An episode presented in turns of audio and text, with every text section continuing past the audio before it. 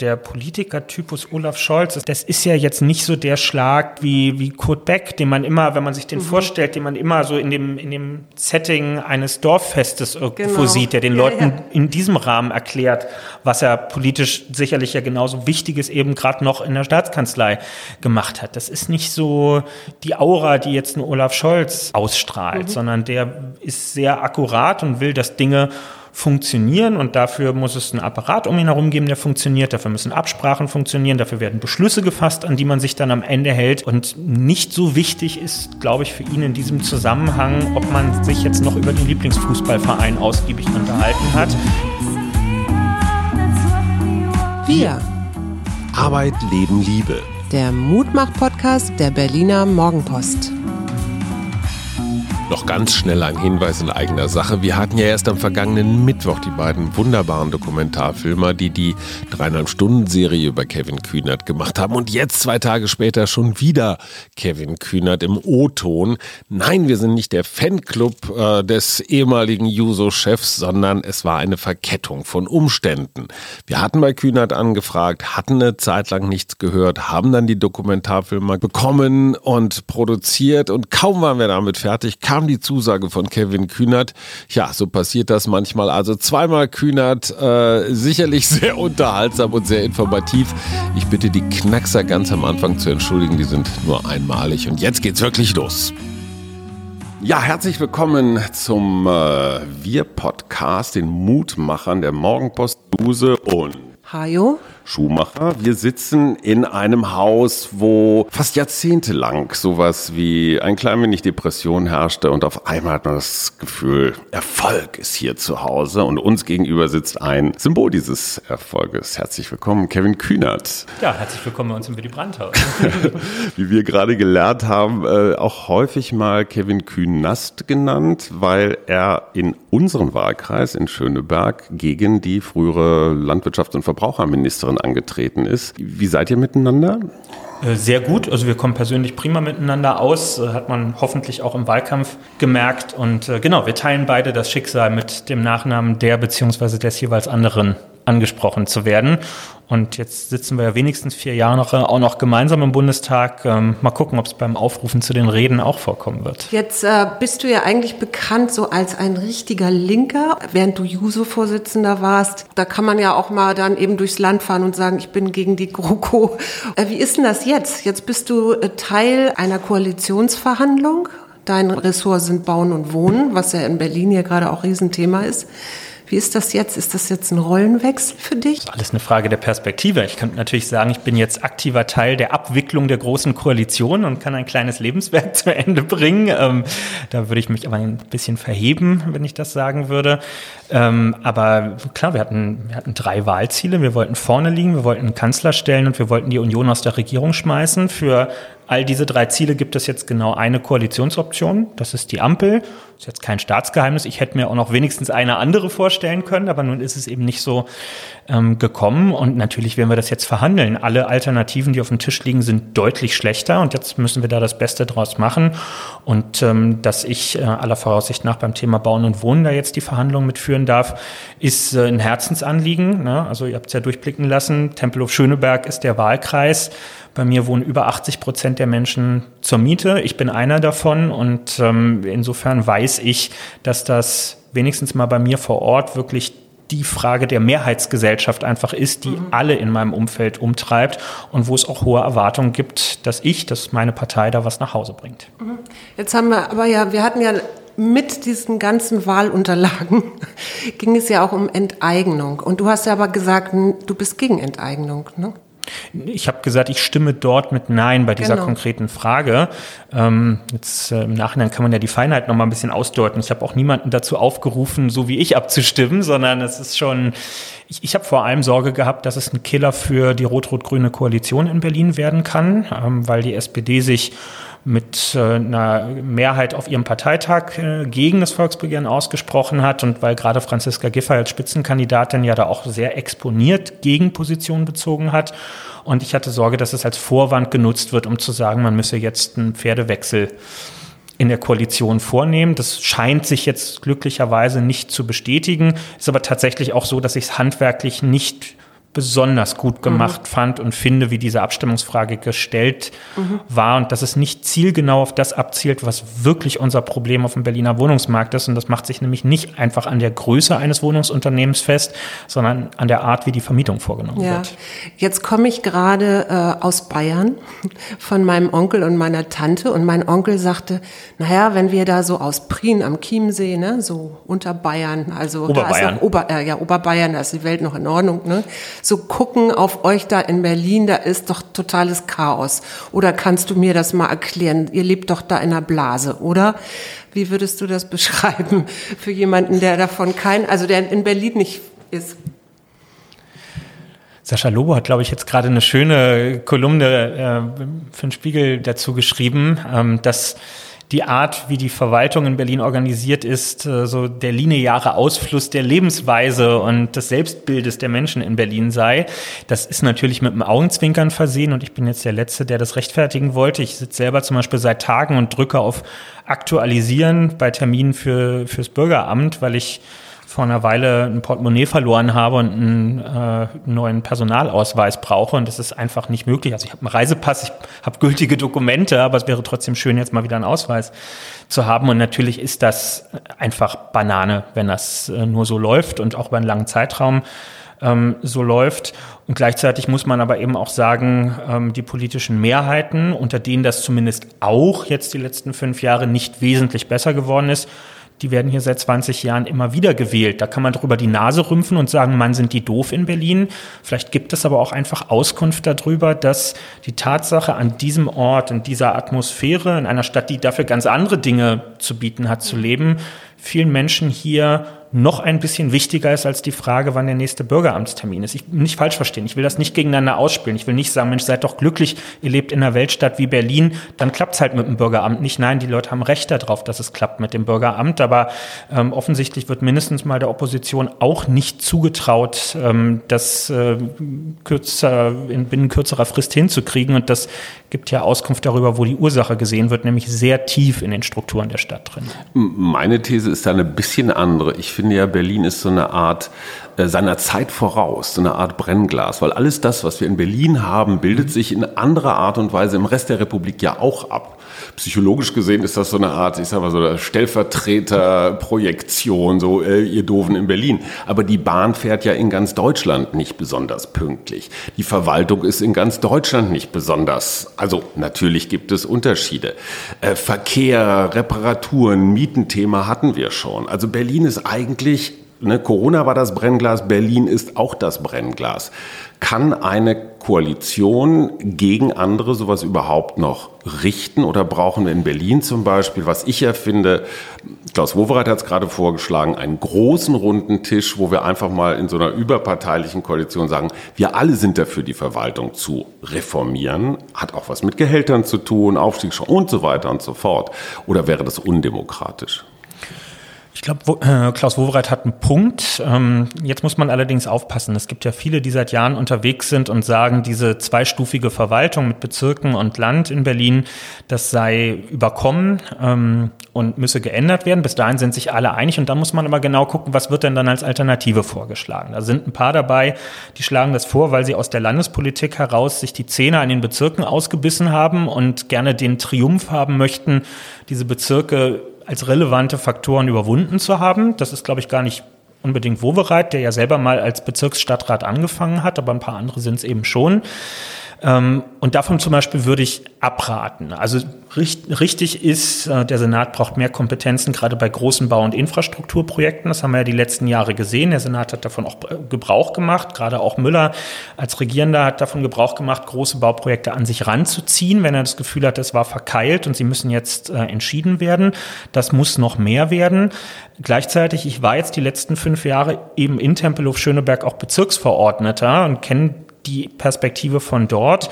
Und eigentlich sind die Bezirke ja, also sie sind bei uns die unterste Ebene, aber die sind ja riesig. Tempelhof-Schöneberg ist von der Bevölkerungsanzahl her ist Bochum. Ja, ja. So und wenn man jetzt noch weniger Kompetenzen diesen Bezirken ähm, zuweist, global betrachtet, dann frage ich mich, wo eigentlich die Nähe auch zu den Nachbarschaften sein soll. Wenn meine Erfahrung in Tempelhof Schöneberg ist, ähm, nicht nur weil das ja Fusionsbezirke von vor 20 Jahren sind, die meisten Leute identifizieren sich mit sowas Großem wie einem Bezirk gar nicht unbedingt, außer vielleicht in so Altbezirken wie Spandau, Reinickendorf sondern die identifizieren sich mit ihren unmittelbaren Nachbarschaften, mit den Kiezen vor Ort. Und wenn es dort gar keine Repräsentationsebene gibt und ich immer mich direkt ans Abgeordnetenhaus wenden muss, wenn ich mal mit der Bildungssport oder sonst was Politik ein Problem habe, dann hat das mit einer Bürgerinnen- und bürgernahen Verwaltung eben auch nichts mehr zu tun. Trotzdem brauchen wir sowas wie einen großen runden Tisch, so eine Allparteien oder vielleicht noch mehr interessierte Kreise, Koalition, die einfach mal so den gordischen Knoten durchschlägt?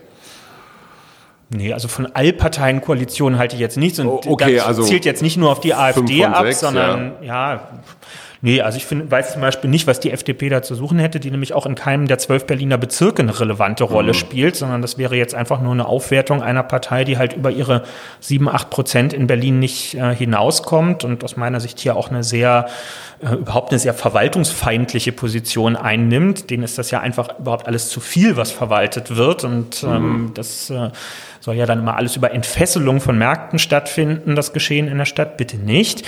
Ähm, und mit der CDU, also ich weiß nicht, die Koalition in Berlin verfügt über 60 Prozent und hätte auch in fast allen Bezirken oder hat nach meinem Dafürhalten in eigentlich allen Bezirken auch eine Mehrheit in den Bezirksämtern, weil wir ja hier keine politischen Bezirksämter haben, die nach Koalitionen vergeben werden, sondern wo nach Proports die Parteien ähm, die Stadtratsposten bekommen.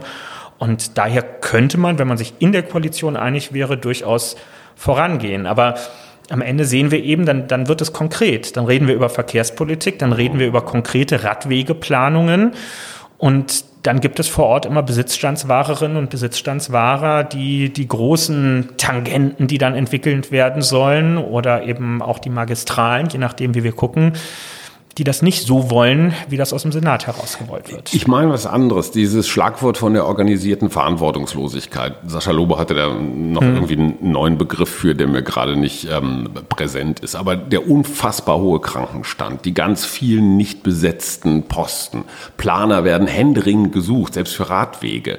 Also das reicht ja nicht, äh, dass man da mal ein bisschen rumrepariert. Diese Verwaltung scheint ganz offenbar, die Frage ist, ist sie überhaupt noch renovierungsfähig? In Wirklichkeit muss sie von Grund auf auch digitalisiert werden. Das ist ein Monsterprojekt. Sowas dauert 10, wenn nicht 20 Jahre. Können das Parteien wirklich stemmen? Normalerweise holt man sich dann immer McKinsey oder irgendeine andere Beratungsfirma. Die macht das in Großbritannien so, Kommune für Kommune, kosten Schweinegeld, funktioniert auch nicht alles reibungslos. Aber wie kriegt man so eine Verwaltung, wenn sie wirklich mal so runtergefahren ist, wieder renoviert? Blöde Frage für einen 30-Jährigen, aber ja, ich habe den Eindruck, da kommen wir tatsächlich schon voran, was Digitalisierung von Verwaltung angeht. Also wenn ich mit der Sabine Smentek, die die zuständige Staatssekretärin in Berlin spreche, die kommt auch beruflich genau aus diesem Bereich. Die hat früher Beratung für Verwaltung gemacht bezüglich Digitalisierung und macht das jetzt als Staatssekretärin. Das ist nur einfach, wenn ich mir den Gesamtwust an Verwaltung angucke. Ne, dann und sagt unterschiedliche sich, Programme und so weiter. Genau, ne? ja, also das ist so ein Programm wie ähm, irgendwie digitale Akte. Mhm. Das spricht sich so leicht, aber das auch nur mal für einen einzelnen Phänomenbereich in einer Behörde zu machen, ist ja ein, eine zumindest einmalige Wahnsinnsaufgabe, nämlich den ganzen Datenbestand überhaupt erstmal ins Digitale zu überführen. Wenn das gewährleistet ist, dann wird tatsächlich vieles smarter. Aber diese mhm. Überführung ist eben was Schwieriges. Und auch hier wieder der Blick aus der Erfahrung, die ich im Bezirk vor Ort gemacht habe vor 15 Jahren hätten wir uns ja noch beklagt, da hätte das Geld gefehlt, um überhaupt die Stellen bereitzustellen. Das ist ja heute nicht mehr das Problem. Geld ist in den meisten Fällen in Berlin nicht mehr die Mangelware und auch die Stellenpläne sind sehr üppig oder üppiger zumindest mittlerweile, sondern wir haben einen Fachkräftemangel. Oh Wunder, den haben wir nicht alleine als äh, Staat mit seiner Verwaltung, sondern den hat die ganze Gesellschaft. Insofern ist es wenig verwunderlich, dass Amtsärztinnen und Amtsärzte, Bauzeichnerinnen, Bauzeichner, Architektinnen, Architekten und so, dass die rausfallen. Wir werden gerade in solchen Bereichen besser bezahlen müssen in Zukunft, ja, weil ja, für manche ist es ein Wert an sich, einen sicheren Job in der Verwaltung, vielleicht auch verbeamtet zu haben, aber nicht jeder Gehaltssprung, den man dann in der freien Wirtschaft dem gegenüber machen kann, äh, wird ausgeschlagen, nur dafür ein sicheres Beamtenverhältnis zu haben, sondern irgendwann zeigen die Leute einem halt auch einen Vogel. Ein bisschen haben wir das die letzten Jahre bei den IT-Sicherheitsleuten gesehen. Da hat man irgendwann gemerkt, wenn ich die guten Leute vom Chaos Computer Club haben will, die, die wirklich international mithalten können, wenn ich Hackerangriffe und äh, Industriespionage im großen Design abwehren möchte, dann muss ich mich von meinen Besoldungsgruppen hier mal ein klein bisschen lösen. Und ich glaube, das werden wir in gewisser Weise auch tun müssen. Aber wir haben generell eine schwierige Situation in Berlin, denn wir haben riesige Verwaltungstanker vor der Nase, die nicht unsere eigenen sind. Wir haben hier eben auch Bundesverwaltung und nachgeordnete Bundesbehörden und die ziehen eben auch viel Kompetenz ab. Wir haben noch ein Nachbarbundesland, was man mit der S-Bahn gut erreichen kann. Also die klassischen Sachen, die bei mir im Bezirk nicht mehr irgendwann zu besetzen gingen. Die regionalen sozialen Dienste, die Leute, die sich um die Kinderschutzfälle vor Ort kümmern.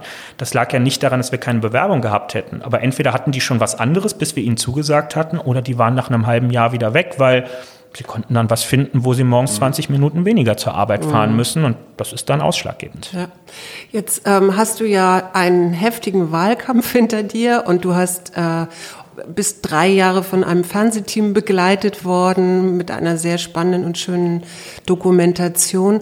Was machst du denn für dich selber, für deine Psychohygiene bei diesen wahnsinnigen äh, Terminen, ja? Also hier Gespräche, da Gremienarbeit, da wieder Wähler. Also was machst du da selber für dich privat, um, das ist ja, für mich ist das ein 24-Stunden-Job eigentlich. Na, es gibt äh, für meine persönliche Bewältigung die Kurz- und die Langfrist-Strategien ähm, dabei. Das, das, was ich kurzfristig mir verschaffen kann, sind äh, Momente der Ruhe und des Ausgleichs, äh, insbesondere beim Sport, etwas seltener beim Sport machen, etwas häufiger beim Sport gucken. Das mhm. ist für mich, da beame ich mich einfach raus aus dem Alltag. Sport? Ich bin Handballer von Hause aus, äh, mittlerweile nicht mehr aktiv, aber seit Jahren bei den Füchsen eben auch unterwegs und mhm. versuche möglichst viele Spiele zu sehen. Habe aber auch beim Fußball eine Dauerkarte bei Arminia Bielefeld und bei Tennis Borussia in Berlin. Also ähm, und kann mich eigentlich für nahezu jeden Sport begeistern. Ich FC Bayern habe ich auch noch gelesen. Das ja, das ist der Kindheitsverein, genau. Ah, ja, das ist okay. so die, die etwas ungleiche Trias, die da zusammenkommt. Aber man kann mich mit jedem Sport glücklich machen. Also in meinem Freundeskreis wissen alle, wenn sie mir was Gutes tun wollen und mit mir einen Tag irgendwie aus dem Alltag flüchten möchten, dann kann man mir auch Karten für die rhythmische Sportgymnastik oder die Island Pferdemeisterschaft schenken und es wird, es ist kein Griff ins Klo, sondern es ist für mich ein glücklicher Tag, den ich dann verbringe. Hast du denn schon ein Ticket für Union gegen Bayern äh, übernächstes Wochenende? Nee, habe ich nicht und das ist auch, ich tue mich mit Union einfach äh, als, als, als TB-Fan ist es dann nochmal besonders hart. Ich kenne Union noch aus den Zeiten, als sie nicht der strahlende, attraktivere Berliner Bundesligist waren, sondern als wir uns mit denen noch in der Oberliga damals duelliert haben und die Besuche waren nicht immer so freudvoll und auch körperlich manchmal etwas mitnehmend, um das mal vorsichtig auszudrücken. Und was nimmst du jetzt so für dich du, an Erfahrung oder an, an ja, einer speziellen Erfahrung aus diesem Wahlkampf mit?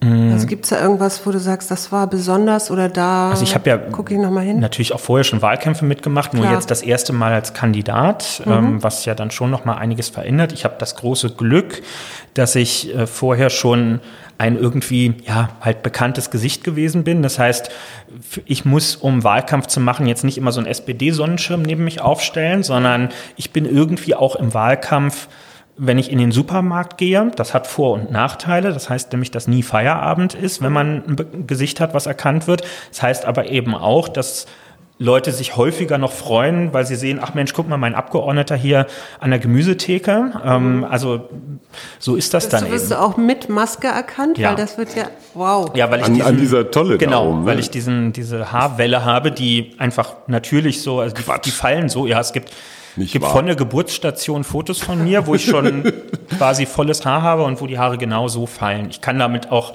ich müsste da wirklich so. mit einem Glätteisen rangehen, damit was anderes bei rauskommt. Nee. Jetzt fand ich sehr besonders äh, in dieser Doku, dass ich das Gefühl hatte, also ja viele Politiker, vor allen Dingen ältere Herren, die sind so, hier komme ich und nach mir meine Encourage oder sowas, ja. Und bei, bei, bei dir hatte ich das Gefühl, das ist alles so auf Augenhöhe und eigentlich bestimmt das Team und du bist dann nur die Person, die man außen sieht oder so. Ist ja. das so? Ich, also das ist A, eine, einfach eine politische Kultur, die ich anders gar nicht haben möchte. Ich komme aus von den Jusos, ich habe jetzt 15 Jahre Politik in der Jugendorganisation gemacht. Wenn man da mit so einem ständischen Gehabe ankommen würde, das macht man einmal und beim zweiten Mal ist man einen Kopf kürzer und, und, raus. Äh, und raus. Und das ist auch einfach, das ist gar nicht mein Typus. Ähm, und gerade wenn man auch Juso ist und sich ja dann teils ritualisiert, aber teils natürlich auch aus großer Überzeugung an so Gestalten abarbeitet, die aus einer ganz anderen politischen Zeit kommen ja. und das auch durch die politische Kultur vorleben, die eben viel herrischer ist, viel autoritärer und knurriger ist, ähm, dann will man ja nicht selber genauso werden, das wäre das Schlimmste, sondern ich will das dann anders vorleben. Und glaubst du, jetzt haben wir gerade ja so einen spannenden neuen Bundestag, ja? Also wir haben ja unglaublich viele junge, aktive, weiß ich nicht, Politiker und Politikerinnen dort. Glaubst du, dass das die ähm, Kultur des Bundestages verändern wird und auch eure Debatten? Ja, ich bin kein Träumer, es stellt jetzt nicht alles auf den Kopf. Wir kommen da in einen glücklicherweise seit über sieben Jahrzehnten geölten Apparat rein. Das ist das Tolle auch an der Demokratie. Der einzelne Mensch ist am Ende nicht so, also nicht systemrelevant im Sinne von, wenn wir nicht mehr da sind, dann bricht hier alles zusammen. Das ist gut so aber die Einzelnen können schon Spuren hinterlassen. Und mhm. wenn sie ein paar mehr sind, können sie tiefere Spuren hinterlassen. Und wir haben das in der ersten Fraktionssitzung der neuen SPD-Fraktion gemerkt. Ich meine, wir sind 206 Kolleginnen und Kollegen, davon 104 neue ja, wow. und 102, die vorher schon drin waren. Die neuen sind die Mehrheit. Und davon ja. sind ganz viele Jüngere und auch eine, eine Diversität an Biografien. Also es gibt so eine traditionelle Vorstellungsrunde, die haben wir uns gegönnt, auch wenn es lang gedauert hat. Mhm.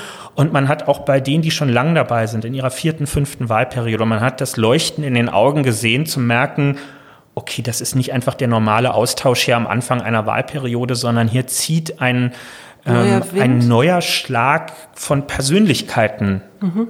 auch ein. Und äh, dass wir viele sind, wird hoffentlich dafür sorgen, dass der Abschleifprozess, der immer auch ein bisschen stattfindet, dass der hoffentlich sehr lang dauert. Und jetzt habe ich noch eine Frage. Ah, du bist ja schon, ich weiß nicht, mit 16 oder so in die SPD eingetreten. 15. 15 sogar. Mit 15 in die SPD eingetreten. Was würdest du tun, damit junge Leute vielleicht auch wieder mehr Interesse an Politik haben? Also wie kann man die vom Zocken wegkriegen. Vom Zocken wegkriegen, ja, vielleicht vom Zocken wegkriegen. Also erstmal glaube ich fast keinem jungen Menschen, der mir sagt, er sei unpolitisch. Ne? Das ist immer der meistens ein guter Einstieg in ein sehr politisches Gespräch, mhm. weil die nämlich häufig selbst denken, politisch zu sein heißt, sich gleich in der Partei zu engagieren und zu wissen, was letzte Woche im Bundestag beraten wurde. Aber das Stichwort Zocken ist gefallen. Also die meisten, die zocken, sind sehr politisch äh, unterwegs, weil die sich vielleicht schon mal mit Fragen von Urheberrecht bei Spielen mhm. beschäftigt haben, weil die sich mit Fragen von Hate Speech in den äh, Chats äh, dort mhm. auseinanderzusetzen ähm, haben, ähm, weil die international dort Kontakte schließen. Also fast alles, was in unserem Alltag passiert, auch fast jedes Hobby hat Anknüpfungspunkte an hochpolitische Fragen. Ich kenne das aus dem Fußballbereich, wo es dann häufig immer hieß, nein, das Stadion muss ein, ein politikfreier Raum sein. Nein, das Stadion soll ein parteienfreier Raum sein. Die ja. haben ja nichts zu suchen. Aber ob ich dann wir, nur ja grade, ob, ne? genau, ob ich dann nur Sitzplätze oder auch Stehplätze habe, wie teuer der Eintritt ist, ähm, ob Spieler rassistisch angefeindet mhm. werden und so, das alles sind hochpolitische Fragen und darüber wird verhandelt im Publikum, bei Gamerinnen und Gamern und eben in der Gesamtgesellschaft. Mhm. Und deswegen ist das vielen gar nicht bewusst und man muss nicht jede Woche den Spiegel lesen, auch wenn es vielleicht ganz schön ist, um sich äh, als staatlich zertifizierter politischer Mensch bezeichnen mhm. zu dürfen, sondern es gibt ein Level darunter, was möglich ist. Und ich glaube, dafür müssen wir gerade in der Politik, also in diesem System Politik, ein bisschen von unserem Ross runter und ähm, für mich sind mit die schönsten Termine, wenn ich einfach in Schulen gehe und von, von so Politikkursen oder Sozialwissenschaftenkursen eingeladen werde, um mit denen mal eine Stunde oder zwei Stunden so eine Art Ask Me Anything mhm. zu machen. Und die fragen mich Löcher in den Bauch. Und das kann dann irgendwie sein, ob ich eine Limousine habe, mit der ich rumfahre. Das mhm. ist ja mhm. alles legitim. Das ist, trägt ja alles dazu bei, dass die einen realistischen Blick darauf bekommen, was heißt Politik. in der Bundesrepublik Deutschland eigentlich Politik. Mhm. Und was war jetzt bei dir die Initialzündung, dass es nun ausgerechnet die SPD geworden ist und nicht weiß ich nicht, die Linke oder die gab es damals noch nicht. Die Linke, die Linke die gab's noch nicht. Vielleicht ja. gar nicht so schlecht gewesen. Mhm. Ähm, ich äh, hatte Schülervertretungsarbeit gemacht, also darüber kam überhaupt dieser Engagement-Aspekt und dann halt noch Handballverein, also diese ganze Vereinsmeierei und mhm. sich mit anderen für andere zu engagieren, das ist irgendwie in der Familie so drin, auch wenn vorher niemand in einer Partei war. Und dann habe ich so ein, wir mussten in der zehnten Klasse so ein Betriebspraktikum machen, drei Wochen mal irgendwo in ein, in ein Berufsfeld reinschnuppern. Mhm. Und ich habe das dann halt beim SPD-Büro um die Ecke gemacht und danach bin ich eingetreten, weil dass ich da inhaltlich hingehöre, das war mir vorher schon relativ äh, klar. Und danach war ich dann aber auch sicher, das passt auch mit den Leuten, weil das eben nicht so eine Reihe von grauen Gestalten mhm. mit Anzügen gewesen ist, sondern sehr zutraulich, sehr nahbar und ähm, da habe ich mich wohlgefühlt. Mhm. Menschen, die dir Schnitzel mit auf den Weg geben, das war in dieser Dokumentation eines der Highlights. Mhm. Ich fand an dieser Dokumentation spannend, man konnte dir so ein bisschen beim politischen Erwachsenwerden zugucken. Also vom Juso jetzt zum Parteivorsitzenden. Du hast selber sowas gesagt, so jetzt ist Schluss mit dagegen sein, jetzt muss ich auch Antworten mhm. bieten und nicht nur Fragen stellen. Zweierlei dazu. Erstens, ähm, Professor Karl Rudolf Kort hat in einem Interview jetzt gestern oder vorgestern gesagt, dass da eine so historische Phase gerade, Transformation mit ganzen vielen neuen Kräften auch im Bundestag. Es ist nicht mehr dieses 16 Jahre Merkel, wie verwalten irgendwie den Ist-Zustand, sondern tatsächlich was Neues. Ein Teil dieses Neuen war ja zumindest in den Sondierungsgesprächen sowas wie eine gewisse Vertrautheit, Vertraulichkeit, Geheimhaltung. Das ist jetzt vor den Koalitionsverhandlungen schon wieder an einigen Ecken und Enden gebröckelt, insbesondere wenn es darum geht, wer wird Finanzminister, der notorische Kubicki meldet sich zu Wort, die Grünen dagegen. Ist das jetzt schon wieder vorbei, diese romantische Phase, die wir alle jetzt zwei Wochen hatten, dieser Aufbruch? Nee, das glaube ich nicht, beziehungsweise es muss die Zeit zeigen, aber ich würde das jetzt auch nicht nur auf so handwerkliche und atmosphärische Fragen schieben, diese Zeitenwende, sondern ähm, jetzt überblicke ich als 32-Jähriger noch nur einen relativ überschaubaren Zeitraum, aber ich finde schon in diesen 15 bis maximal 20 Jahren, wo ich so ein bisschen das Geschehen auf dem Schirm habe, hat sich schon wahnsinnig viel geändert. Also Themen der Zeit heute, so wie es jetzt in den letzten Jahren ähm, die Klimakatastrophe gewesen ist, die dann entsprechende Bewegungen nach sich ziehen. Ja, natürlich ist und auf Jahrzehnte, Jahrhunderte bleiben wird. Ähm, die können heute nicht mehr auf eine konfrontative Art von der Politik beantwortet werden. Ich meine, ich habe das ja in Anfängen noch mitgekriegt, die Agenda-Politik, wo quasi auch gegen den erbitterten Widerstand von der Straße und von Gewerkschaften ein Reformprojekt, wie immer man dazu stand, durchgesetzt wurde. Oder später die großen Demonstrationen mit Hunderttausenden gegen TTIP äh, und, und mhm. ähnliches, die eben dann nicht, wo, wo nicht in einen dialogischen Prozess äh, im tieferen Sinne eingestiegen wurde zwischen der Politik da oben und den Interessenverbänden auf der Straße. Das wandelt sich im Moment. Es kann nicht mehr ähm, ohne Wirkung bleiben, wenn eine Bewegung wie Fridays for Future über mehrere Jahre auf die Straße geht. Es geht dann noch ums Wie, aber es geht nicht mehr ums Ob. Und diese, dieser kooperativere Ansatz des Politikmachens, Bewegungen stärker mit äh, auch reinzuholen, ähm, was ja nur eine urlinke, auch übrigens Juso-Vorstellung ist. Früher hieß das bei den Jusos immer Doppelstrategie, mit einem Bein in sozialen mhm. Bewegungen, mhm. mit dem anderen Bein in einer Partei zu stehen, um diesen Brückenschlag gelingen zu lassen. Das wird jetzt zunehmend gelebte Praxis und gleichzeitig aber die immer stärkere Bedeutung der internationalen Ebene. Immer weniger Themen, die rein nationalstaatlich, mhm. teils nicht mal mehr europäisch beantwortet werden können. Wir sehen es jetzt bei dieser von, von Scholz vorangetriebenen ähm, globalen Mindeststeuer. Mhm. Natürlich kann man sich auch national oder mit drei Nachbarländern verabreden zu sagen, unter 15 Prozent Körperschaftssteuersatz macht es keiner. Es hat nur faktisch keine Auswirkungen in einem globalen Kontext. Die Amazons dieser Welt interessiert das nicht die Bohne, mhm. sondern das geht wirklich nur noch, wenn man riesige Gruppen von ganz unterschiedlichen Staaten, auch politischen Systemen und Führungsmodellen unter einen Hut kriegt. Und das macht es schwieriger und auch zäher an vielen Stellen und wird uns noch vor einige Herausforderungen stellen. Das erlebst du ja jetzt in den Koalitionsverhandlungen praktisch. Das ist jetzt keine riesige Gruppe unterschiedlicher Weltsichten, aber doch eine interessante. Das Thema Bauen, Wohnen, Mieten ist eine der 22 Untergruppen, die da verhandeln. Du leitest aus SPD sich diese, diese Gruppe, du bist der Verhandlungsführer. Ähm, wie kommt man mit so einem marktwirtschaftlichen FDP-Ansatz und einem eher äh, vergesellschaftenden, Klammer auf, BMW-Zeitinterview-Ansatz, kommt man da zusammen? Gibt es da Gemeinsamkeiten? Da müssen wir in einem Monat nochmal drüber sprechen. Ja, aber ich meine, du, du kennst ja die Argumentationslinien. Die Argumentationslinien schon, allerdings noch nicht die konkreten Personen. Da bin ich jetzt auch wirklich gespannt, mit wem ich gerade bei der FDP dann auch zu tun haben werde. Ähm, das wird sicherlich nicht der Ort für Grundsatzdiskussionen sein. An denen bin, also bin ich interessiert und ich hoffe, dass irgendwie jeder politische Mensch neben dem Tagesgeschäft auch Interesse an grundsätzlichen, manchmal auch ein bisschen philosophischen Fragen, wie das eigentlich alles weitergehen soll, hat.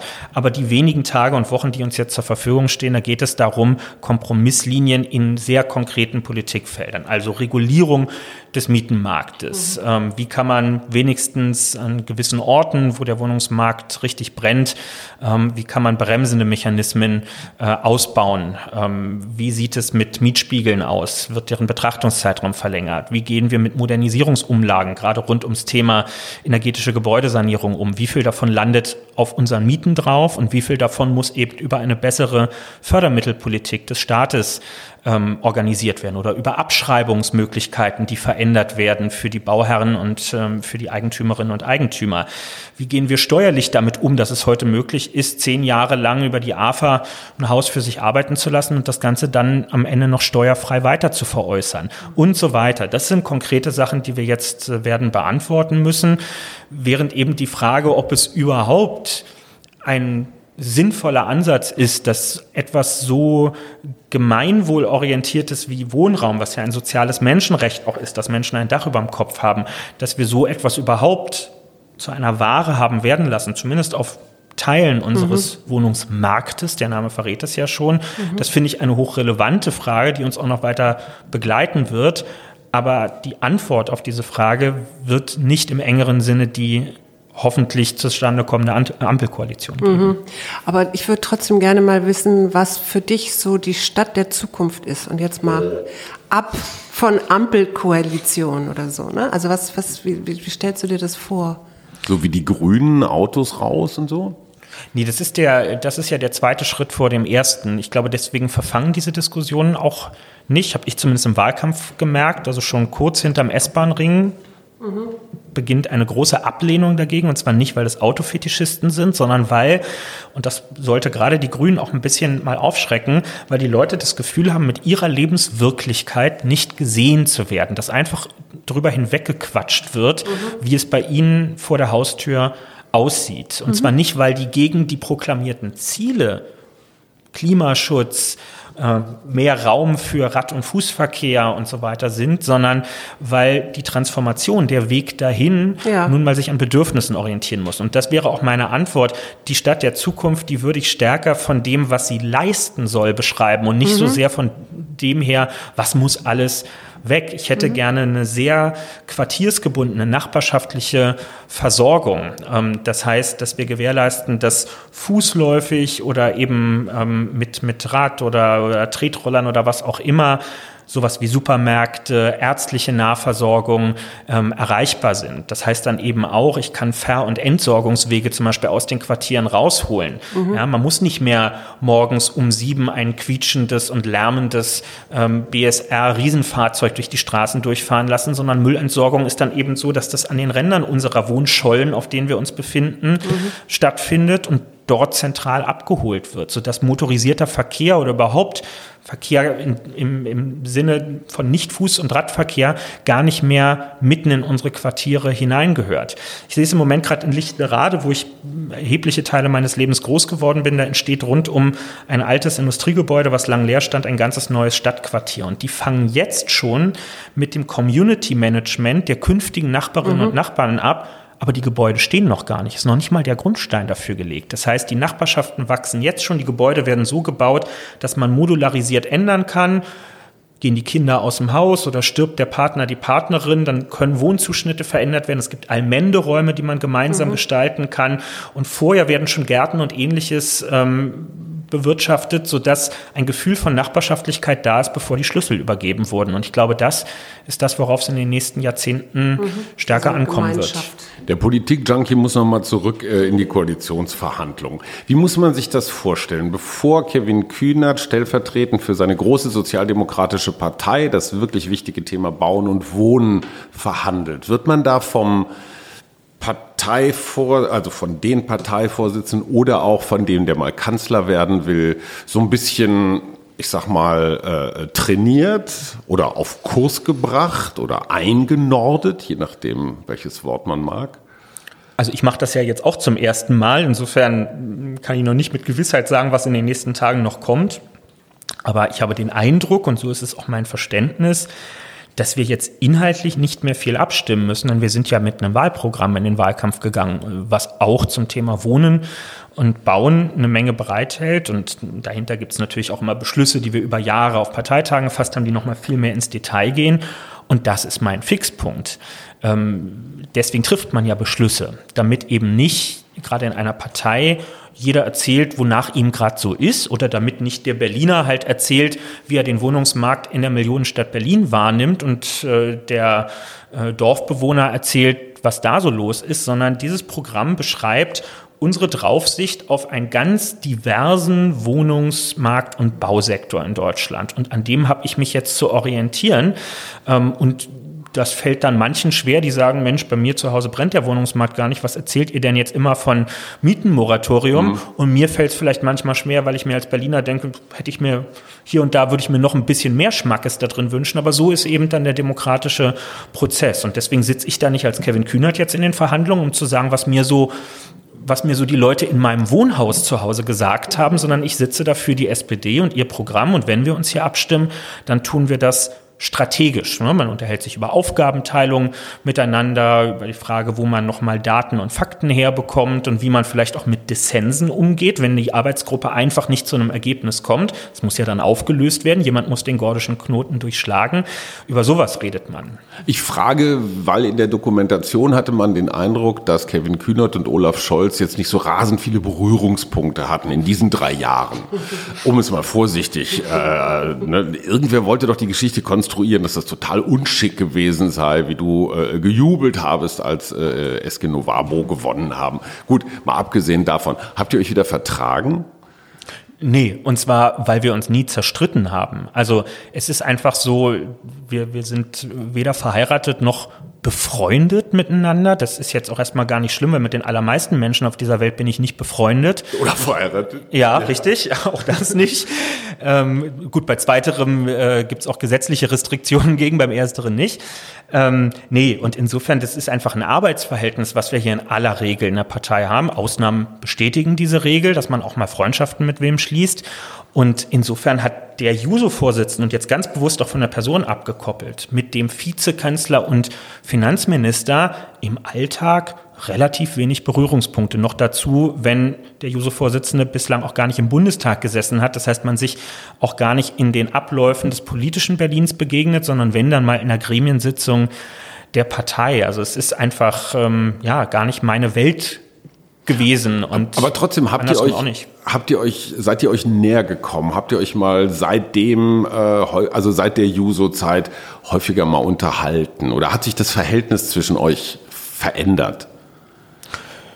Wir haben uns, glaube ich, schon betrifft hier auch viele besser nochmal kennengelernt rund um den äh, Prozess der Erarbeitung unseres Wahlprogramms, den wir ja sehr ausgiebig fast ein Jahr lang gemacht haben, weil wir wussten, dass das entscheidend wird. Also wenn man aus einer so schwachen Position kommt, wie wir sie hatten, und diesen ewigen 15 Prozent, wenn man sich da rausarbeiten will, darf man sich keine handwerklichen Fehler erlauben und vor allem keinen Anlass dazu geben, dass an der Geschlossenheit der Partei irgendwo gezweifelt wird. Und wir waren uns immer einig, diese Geschlossenheit oder dieses Verzutrauen in die Geschlossenheit der SPD, dass man sich auf die verlassen kann, das erzeugen wir nicht, indem wir uns auf die Bühne stellen und uns künstlich umarmen und sagen, guck mal, wie lieb wir uns alle haben. Das glaubt nämlich kein Mensch und das passt auch nicht zu der Vorgeschichte, sondern indem man sieht, wie wir hier darum ringen, inhaltlich, denn deswegen sind wir hier in einer Partei. Wir sind ja alle mal eingetreten, weil wir gewisse Grundwerte miteinander teilen, dass wir uns zwingen dazu, auf Grundlage dieser Grundwerte ein gemeinsames Programm passend zu der Zeit, in der wir leben, zu entwerfen. Und dass das die Klammer ist, mit der es funktionieren muss. Und ja, ein bisschen Menschen müssen auch noch dabei funktionieren, aber das ist, wir haben uns jetzt nicht abends irgendwann mal zum Weintrinken oder so getroffen, weil ich glaube auch nicht, dass es das besser gemacht hätte oder so. Mhm. war ja nicht, wir haben ja keinen Rosenkrieg miteinander ausgefochten, den wir jetzt hätten begießen müssen, um zu sagen, komm, das lassen wir jetzt hinter uns. Naja, du bist schon ein Machtfaktor, ne? Mit deinen ganzen Jusos, die da jetzt im Bundestag sitzen und, und, und deiner also über Olaf Scholz hat es keine dreieinhalb Stunden Doku gegeben in den letzten drei Jahren. Äh, er wird dich schon aufmerksam begucken. Das tut man einfach so in Parteien. Ne? Wer, wer ist dein Machtfaktor? Ganz einfach. Aber jeder Sender würde sofort eine dreieinhalbstündige Doku über ihn machen. Gut, und zwar auch eine 13,5-stündige. Ganz also. so ergiebig. Ja, aber insofern ist da so ein bisschen zumindest mal interessiertes Beobachten auf, auf jeden Fall Punkt. Aber ihr seid euch nicht jetzt irgendwie näher gekommen in den letzten, also persönlich im, im letzten halben Jahr. Wobei ich fand es bemerkenswert, wie. Tu mich so schwer mit dem mit, mit, mit näher kommen. Ähm, Wein trinken ist jetzt zum Beispiel mal so eine Maßnahme. Ja, ich, der, der Politiker-Typus Olaf Scholz ist jetzt einfach nicht so ein. Das ist ja jetzt nicht so der Schlag Socializer oder Ja, Schröder, Rotweinpolitik. Ja, oder auch jemand wie, wie Kurt Beck, den man immer, wenn man sich den mhm. vorstellt, den man immer so in dem, in dem Setting eines Dorffestes irgendwo genau. sieht, der den ja, Leuten ja. in diesem Rahmen erklärt, was er politisch sicherlich ja genauso Wichtiges eben gerade noch in der Staatskanzlei gemacht hat. Das ist nicht so die Aura, die jetzt ein Olaf Scholz ähm, ausstrahlt, mhm. sondern der ist sehr akkurat und will, dass Dinge funktionieren und dafür muss es einen Apparat um ihn herum geben, der funktioniert, dafür müssen Absprachen funktionieren, dafür werden Beschlüsse gefasst, an die man sich dann am Ende hält. Ähm, und nicht so wichtig ist, glaube ich, für ihn in diesem Zusammenhang, ob man sich jetzt noch über den Lieblingsfußballverein ausgiebig unterhalten hat. Ich weiß, für manche ist das für mich auch eine Kulturtechnik, um mhm. überhaupt eine Gesprächsebene miteinander zu kriegen. Für, dich für auch, ihn ne? Ist das für mich auch klar. Anders. Ja, ja, ich bin wahnsinnig gut in Smalltalk. Ich habe noch, ich habe noch zwei, drei kleine Fragen, die mich interessieren. Ähm, jetzt so der Plan für die nächsten vier Jahre ist natürlich ein bisschen groß, aber ähm, eher Karriere machen, um jeden Preis Minister werden oder sonst irgendwas Wichtiges oder erstmal einreihen und lernen?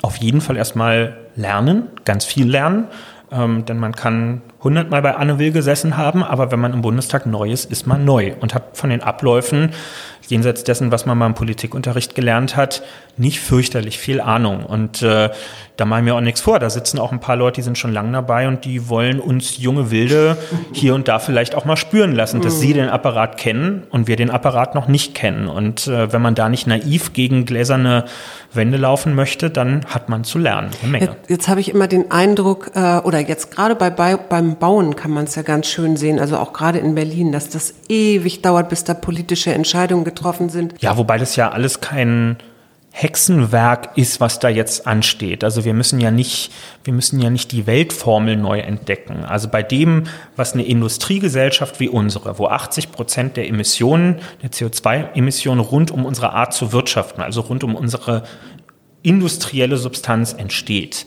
Das, was wir da brauchen, haben wir im Kern alles schon. Nämlich wir brauchen den kompletten, schnellstmöglichen Umstieg auf erneuerbare Energien und das heißt in der Praxis vor allem Wind, Onshore und Offshore sowie Photovoltaik. Das ist alles schon da. Das können wir ja im Alltag bestaunen. Noch nicht in der Größenordnung, beileibe noch nicht, wie wir es brauchen, aber es ist alles da. Das heißt, es geht jetzt nur noch in Anführungszeichen um die Frage, kriegen wir es hin, dass jetzt wirklich kein neues Gebäude mehr gebaut wird, wo nicht automatisch Photovoltaik ähm, mit drauf ist. Ansonsten gibt es halt keine Genehmigung dafür. Und schaffen mhm. wir es statt den, was sind es, 0,8 oder 0,9 Prozent Landesfläche, die im Moment für Windkraft reserviert sind, zum etwas mehr als dem Doppelten am Ende. Zu kommen. Das ist alles keine, da, da muss man jetzt keine endlosen Stuhlkreise mehr drüber drehen, sondern das sind politische Machtfragen natürlich, die dahinter stehen und ja, Fragen da, von Kompensation ja und aus. Wie immer, am Ende wird es interessant, wenn es konkret wird in der Politik. Ne? Ich habe kürzlich gerade beim RBB in so einem Talk gestanden und dann sitzt einem da ein junger Bürgermeister aus äh, Brandenburg gegenüber, der eben sagt, naja, wir haben hier eine Windkraftanlage vor den Toren unserer Stadt, die ist damals mit Abständen gebaut worden, die heute gar nicht mehr zulässig wären. Und jetzt kommen wir zum Repowering. Jetzt geht es darum, ob diese Anlagen erneuert und auch erhöht werden, also dass da noch größere Windräder in Zukunft stehen. Und nun stellt sich die Frage der Legitimität dieses Windparks mit diesem geringen Abstand nochmal ganz neu. Und klar, das sind dann, da geht es wirklich darum, wie kann man die Gemeinde beteiligen an diesen Einnahmen? Schafft man darüber Akzeptanz, wenn das Stadtsäckel davon profitiert? Wenn man sowas künftig auch als Energiegenossenschaften zum Beispiel stärker macht, sodass sie, man, also ich meine, wir haben alle im Moment 0% Zinsen auf unsere Girokonto-Sparguthaben. Wenn man den Leuten aber sagt, ihr habt die Möglichkeit, nicht nur einen Teil zur Energiewende beizutragen in der Gesellschaft, also was Gutes zu tun, sondern da auch ein paar Ersparnisse drin zu sammeln und bombensichere Renditen einzufahren. Und der Nachbar macht es auch schon. Und der Nachbar macht es auch, genau. Dann werden die, die sich bisher als die Gelackmeierten gefühlt haben, nämlich dass auf ihre Kosten ähm, das äh, Generationenprojekt ähm, des Klimaschutzes äh, gemacht wird, dann werden die vielleicht sich dann künftig auch mal als Profiteure Stelle begreifen. Nullzinsen sind eine gute Überleitung zum Schluss. Äh, wie ich aus äh, zuverlässiger Quelle erfahren habe, bekommt der Juso-Vorsitzende als Ehrenamtlicher kein Geld. Der, oder so eine Aufwandsentschädigung, die aber eher so im symbolischen äh, ja. in der Größenordnung ist. Als stellvertretender Parteivorsitzender gibt's auch nichts. Richtig. Ähm, du hattest eine Weile einen kleinen Nebenjob und hast ansonsten von Erspartem gelebt die letzten Jahre. Du hattest keine wirklich richtig echten Einnahmen Einkünfte. Und jetzt auf einmal machst du dir die Taschen voll von unserem Steuergeld, ne? nachdem du noch nie richtig gearbeitet hast. Ich möchte gerne beides in ja, einem Satz mal so vieles wieder, ja. oder? Noch, noch nie gehört. Ähm, ist dieser plötzliche relative Reichtum, spielt das irgendeine Rolle für dich? Hast du Investitionsstau? Brauchst du ein neues Sofa? Ich, ich meine, ich hätte in der Dokumentation drei verschiedene Hemden an dir gesehen in den drei Jahren. Na, ein paar das, mehr sind okay, schon. Aber, aber, aber nicht viele. Aber ich kaufe manche Sachen, die mir, die mir gefallen gefallen, dann auch einfach mehrfach, weil mhm. wenn die mir gefallen, warum, also da, Klar. da, da bin ich dann tatsächlich ja. gerne Mann in diesem Fall. Ich möchte nicht mit Frauen tauschen, die das ja gerade in der Politik auch häufig berichten, dass sie mhm. massenhaft böse Zuschriften kriegen, wenn sie innerhalb von auch nur mehreren Monaten zweimal das gleiche Kostüm angehabt mhm. haben.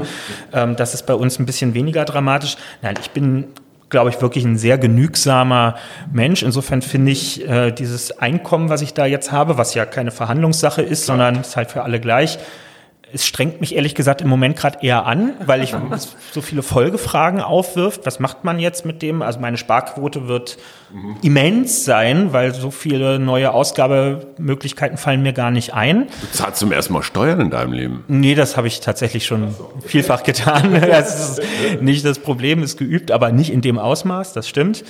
Ähm, nee, und äh, klar, dann stellt sich auch die Frage, dann liegt da irgendwie Geld rum auf der Kante. Ähm, ich bin schon davon überzeugt, dass es einerseits verantwortlich ist, das auch anzulegen, und zwar gar nicht so sehr, damit man da selber noch mehr Geld draus macht oder überhaupt nur den Wert als solchen erhalten kann, sondern weil man tatsächlich ja mit guten grünen ETFs oder so wirklich auch einen Beitrag dazu leisten kann, dass wichtige zivilisatorische Aufgaben unserer Zeit mitfinanziert werden können. Und gleichzeitig habe ich meinen hoffentlich künftigen Bundeskanzler im Ohr, der einige haben ja die Nase gerümpft, aber der finde ich eigentlich was ganz Plausibles gesagt und gesagt hat, er tue sich schwer damit oder er lege nichts an von, von seinem Geld, schon die ganze Zeit nicht, wo er in politischer Verantwortung ist, weil er gar nicht den Verdacht erwecken möchte, es gäbe da irgendwelche Gewinnerzielungsabsichten ja. bei ihm, bei für die er dann, Aktien. ja, ja, man, stelle sich, vor, man stelle sich vor, Olaf Scholz hätte von, mit seinem privaten Ersparten ein Portfolio gehabt, mhm. in dem Wirecard-Aktien drin gelegen hätten, Hätte was wir erledigt. für eine Debatte gehabt hätten. Klar. Und insofern ist es ein ganz dünnes Eis, auf dem wir uns da tatsächlich bewegen. Ich habe eine Frage, die stelle ich immer allen, und zwar, was macht dir Mut? Mhm. Mut macht mir, wenn ich insbesondere jüngere Menschen sehe, die die Leute wie mich kritisieren, ähm, mhm. weil ich, äh, weil ich einerseits ist das schmerzhaft, weil man dann merkt, okay, du gehst jetzt auch langsam so in die nächste Entwicklungsstufe über und andererseits sieht man aber auch, es ist der der gute normale Gang der Dinge. Die nächste Generation kommt nach und da, wo man selber vielleicht auch mal ein bisschen abstumpft, kommen andere mit dem notwendigen Appetit ähm, auch nach und kämpfen wirklich wie Sau für die Sachen, die notwendig sind. Und das verschafft mir eine gewisse innere Ruhe. Ich habe noch eine Frage für einen Freund. Wie hast du dir das Rauchen abgewöhnt? Weil das Rauchen war ja eigentlich so der Running Gag in dieser Dokumentation. Ne? Irgendwann qualmte es immer irgendwo vor der Tür und man wusste, in der Wolke ist ja. der Kevin. Ähm, wie hast du das geschafft? Ich wusste, es muss vor dem Bundestag passieren, weil im Bundestag aufzuhören, das hielt ich für utopisch. Mhm.